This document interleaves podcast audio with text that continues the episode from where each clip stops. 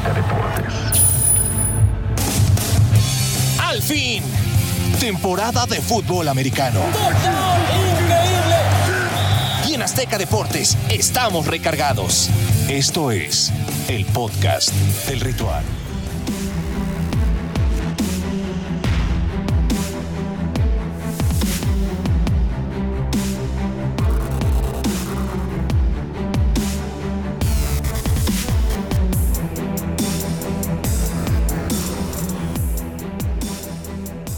¿Cómo están? Bienvenidos a el Ritual NFL Podcast para tocar Ritual NFL Po- Podcast Express. Express, Express, está pa- bien. para tocar Buena temas entrega. importantes de la semana 13 de la NFL. Lalo Ruiz, Pablito de Rubens. Eh, hablemos de, de la lesión, la lesión de Jimmy Garoppolo, que sin duda le pega muy fuerte al equipo ¿El de más guapo de de la. NFL? El más guapo de la NFL. Eh, le pega muy fuerte al equipo dirigido por Kyle Shanahan y la pregunta es si podrá continuar peleando este equipo con lo que tiene, con la defensa sólida liderada por un hombre como Nick Bosa. ¿Qué va a pasar con San Francisco en lo que resta de la temporada? Híjole, un, un duelo que empezaba con mucha, pero mucho morbo, era ver después de 15 años un binomio separado, ahora como entrenadores en jefe de organizaciones distintas, arrancaba el partido, literal tercera y seis, le cae el jugador en el tobillo y se lo rompe. Ahora, para mí, olvídense si puede continuar o no las aspiraciones de San Francisco. Para mí, el día domingo se terminó la era Jimmy G en San Francisco. Recordando que tuvo que reestructurar todo, van a tener que utilizar su tercer coreback en la temporada. Por lesión se fue quien denominaban iba a ser la, la hostia. Después hicieron y ningunearon a, español, a- a Jimmy G. Ahora con. Jimmy G termina con una temporada de 2.430 y tantas yardas. Una sola intercepción, termina fantástico y para mí fue la última vez que vimos a Jimmy G enfundado. Sí, pues, Es, posible. A ver, hay, hay que poner las cosas en perspectiva, ¿no? Lo de Purdy es interesante, pero es un coreback que, nombrado Mr. Irrelevant en el draft. ¿A qué se refiere esto? Así le ponen, eh, digamos, es el mote que le dan al jugador que es seleccionado en la última ronda, en la última instancia, y justamente es este tercer coreback de los 49ers. Por eso es que hay muchos cuestionamientos si un novato de esta índole puede cargar con el peso de un equipo que claro que es conteniente de cara a los playoffs. Lo de Jimmy G, creo que estoy de acuerdo con Lalo Ruiz, tendrá que seguir buscando equipos si es que Kyle Shanahan no valora mucho más lo que significa este coreback al interior de la institución. Es un coreback claro que te hubiera llevado a los playoffs sin ningún problema. Pero ahora viene esta situación. Ahora, ojo, pongan mucha atención en lo de Baker Mayfield. Baker Mayfield sale esta semana de las Panthers de Carolina. Lo saca el equipo y no porque ellos quisieron, sino porque Mayfield pidió que lo cortaran. Probablemente ha habido acercamientos con los 49ers. De llegar Baker Mayfield, creo que seguiría con aspiraciones el equipo de los 49ers porque ya tendría Sí, un quarterback más que probado y que obviamente tiene la experiencia necesaria en la NFL. Creo que podría ser la única opción de 49ers para tratar de mantenerse vigente esta temporada.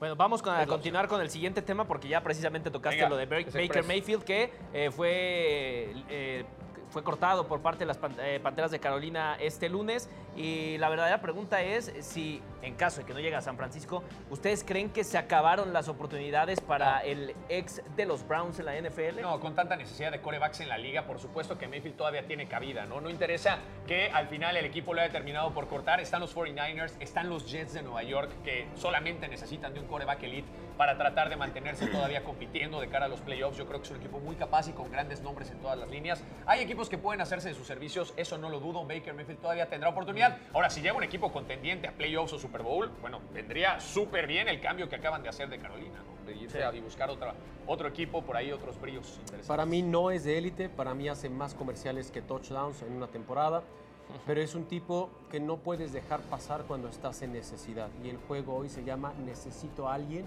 que no tenga que explicarle y que me dé resultados inmediatos. Con eso en mente, Baker sí podría caber en dos, quizás tres organizaciones, pero hasta ahí.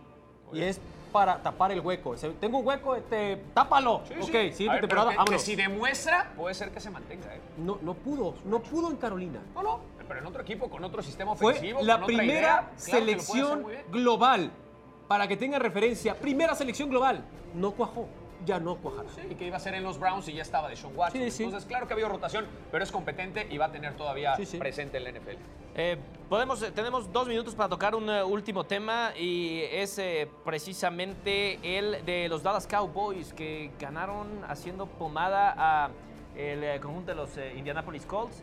Eh, la, la, verdadera pregunta es, ¿qué tan engañoso es este resultado y hasta dónde pueden llegar los Cowboys si son candidatos al Super Bowl después de tener una, un récord tan bueno a lo largo de esta temporada? No es engañoso porque los Colts no eran un sinodal importante. La verdad es que estaba pronosticado. Los favoritos eran los Vaqueros de Dallas. Ahora, entonces sí es engañoso. Lo que impresiona, no es engañoso porque es lo que es.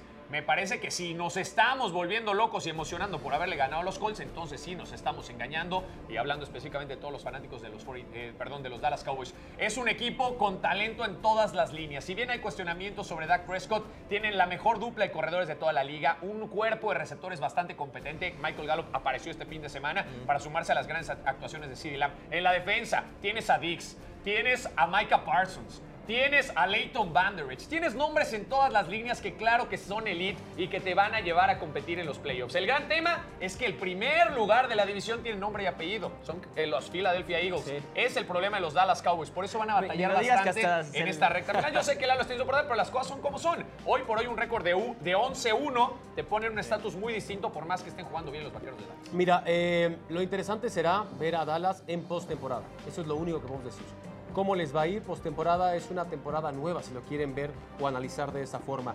¿Tienen las herramientas para competir en postemporada? Claro. No, históricamente no le ha ido bien en, las últimas nueve, quizás diez años, diez temporadas a los vaqueros. Más de 20 años en postemporada. Y, y, ya ni hablemos de Super Bowl, porque vamos a esa bonita nostalgia del tridente que hoy, como los extraña. Pero bueno, los vaqueros de Dallas son de verdad, sin duda. La defensa mucho mejor que la ofensiva. Y la gran noticia es que por fin despertó un receptor que no se llame Cyrilla. Esa es la gran noticia. por cierto que Odell Beckham Jr. va a visitar a los Dallas Cowboys después del partidazo no, pero, que dio el cuerpo de receptores. ¿Qué tanto valdría la pero, pena? Pero honestamente ya lo publicó inclusive el agente de Odell Beckham Jr. Odell quiere firmar con los Giants. Odell quiere vivir en Nueva York. La familia de Odell desea estar de vuelta en la Gran Manzana. Y este duelo será interesante porque la semana 14 la semana 14 será duelo divisional del este de la Nacional. Es Filadelfia contra Giants. De tener un mal resultado en los Giants, podría cristalizarse esta opción de, bueno, ¿sabes qué? Odell siempre sirve para acá. Sobre todo por el buen arranque que tuvieron los Giants. El tema es que esta recta final de temporada están jugando bastante mal, entonces yo no sé si les alcanza. Bueno, pues nos tenemos que ir rápidamente. Es tu partido de la semana, Pablo. Ah, muy bien. No, pues arranquen ustedes, chavos, porque aguántenme tantito. ¿no? Mira, yo me voy con el duelo del este de la Nacional. Me voy con el Giants contra Filadelfia. y, y, ojo, no.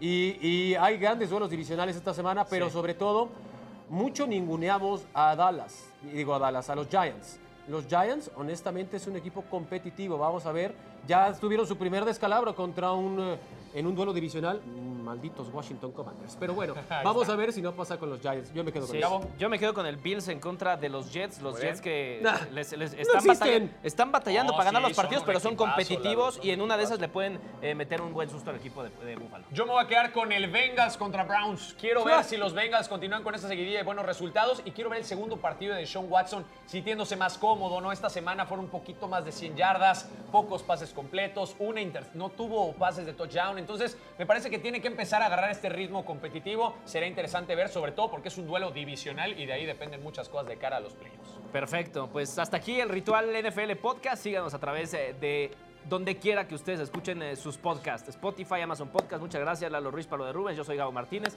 y nos vemos la próxima semana. Como decía el maestro Sinatra, fly me to the moon, fly, fly. Fly, fly.